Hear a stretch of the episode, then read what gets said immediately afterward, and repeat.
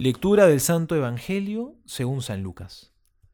En aquel tiempo Jesús se fue a una ciudad llamada Naim, e iban con él sus discípulos y una gran muchedumbre. Cuando se acercaba a la puerta de la ciudad, sacaban a enterrar a un muerto, hijo único de su madre, que era viuda, a la que acompañaba mucha gente de la ciudad. Al verle el Señor, tuvo compasión de ella y le dijo, No llores. Y acercándose tocó el féretro los que lo llevaban se pararon y él dijo, Joven, a ti te digo, levántate. El muerto se incorporó y se puso a hablar, y él se lo dio a su madre. El temor se apoderó de todos, y glorificaban a Dios diciendo, Un gran profeta se ha levantado entre nosotros, y Dios ha visitado a su pueblo. Y lo que se decía de él se propagó por toda Judea y por toda la región circunvecina. Palabra del Señor, gloria a ti, Señor Jesús. Hoy vemos a Jesús caminando, haciendo el bien por todos lados. Y nos dice el Evangelio que se topa con esta mujer viuda, a quien se le muere su único hijo. Este era un drama terrible, porque en aquella época una mujer así quedaba condenada a la pobreza absoluta. No tenía marido que la sostenga, ni hijos que la ayuden, y por lo tanto estaba destinada a ganarse la vida como un mendigo.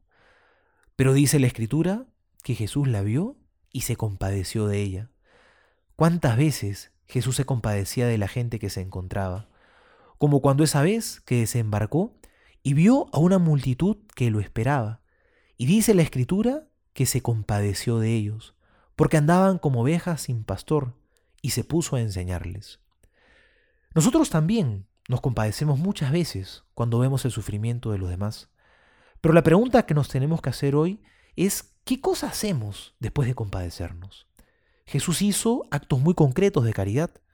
La compasión en él no se quedó solamente como un sentimiento vago en el corazón, porque la compasión auténtica tiene que llevar al compromiso.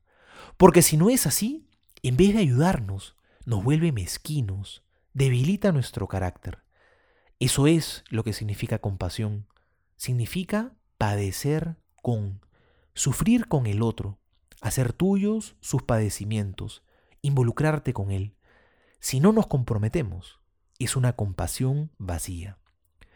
Hoy en día Jesús también se quiere compadecer de los demás a través tuyo. Si es que vivimos así, la gente también podrá decir, como al final de este pasaje del Evangelio, Dios de verdad ha visitado a su pueblo, porque la caridad nos hace ser signos visibles de Cristo, porque es el mejor lenguaje del Evangelio, es el lenguaje que todos entienden. Soy el Padre Juan José Paniagua, y les doy mi bendición en el nombre del Padre y del Hijo y del Espíritu Santo. Amén.